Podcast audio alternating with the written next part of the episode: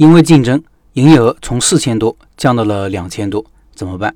昨天社群里一位做传统卤味的老板很苦恼，因为他遇到一个头痛的竞争问题了。他是二零一五年开始做的，刚开始整条街就两家同行，附近菜市场里面还有四家。他来了之后，直接干垮了菜市场里面的三家。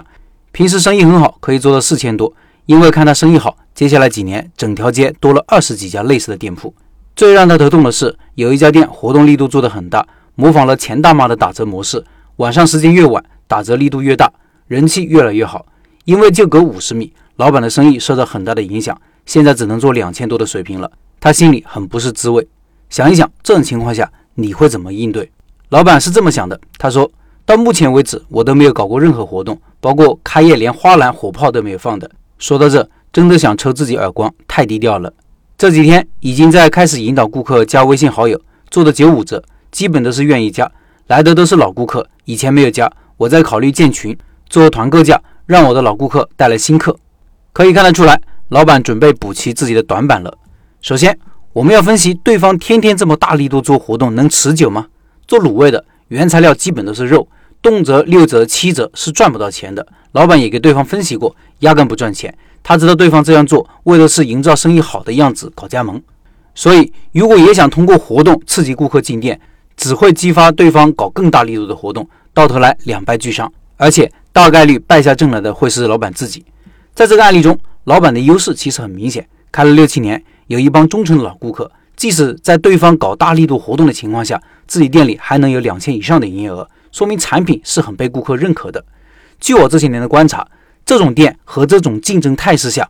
注重品质的店一般是不会倒的，能活到最后；而天天搞大力度活动，品质也不如别人的店，往往不能持久。我自己的店这些年时常会面临这种竞争态势，无论是在小城市还是在大城市，那些企图通过低价或者大力度活动把我打败的，最终都销声匿迹了。我的做法很简单：第一，坚持原有的品质，甚至提高品质。这个品质是综合的，包括产品的、包装的、服务的、店铺环境等方面。绝不降低品质，与对方同流合污。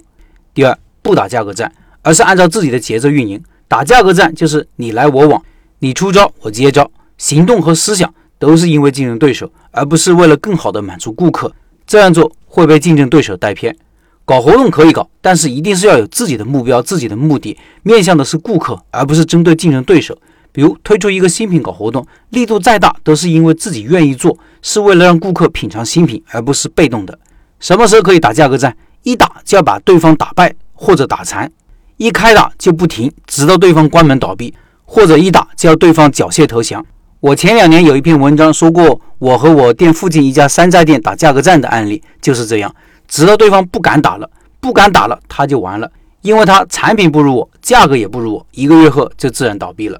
这位卤菜店老板也一样，自己有群众基础、顾客基础、口碑基础，产品比对方好。其实就要夯实自己的地位，继续把产品品质做好。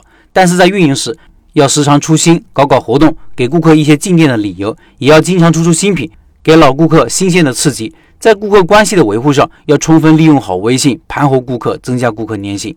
要把时间花在顾客上，少想竞争对手。锁打不开了，盯着锁看是没用的，而是要去其他地方找钥匙或者找开锁匠。另外，想学熟食卤味技术的老板要注意了。卤味店老板的直播时间是在本周三晚上，也就是说六月二号晚上八点三十分开始直播，会在两个平台，一个是我的微信视频号“开店笔记”横杠老陈说开店，还有一个平台是钉钉群，下载一个钉钉，扫描这个二维码申请加入。这个二维码我放公众号文章里了，听音频的老板可以到开店笔记的公众号寻找对应的文章，看这个二维码。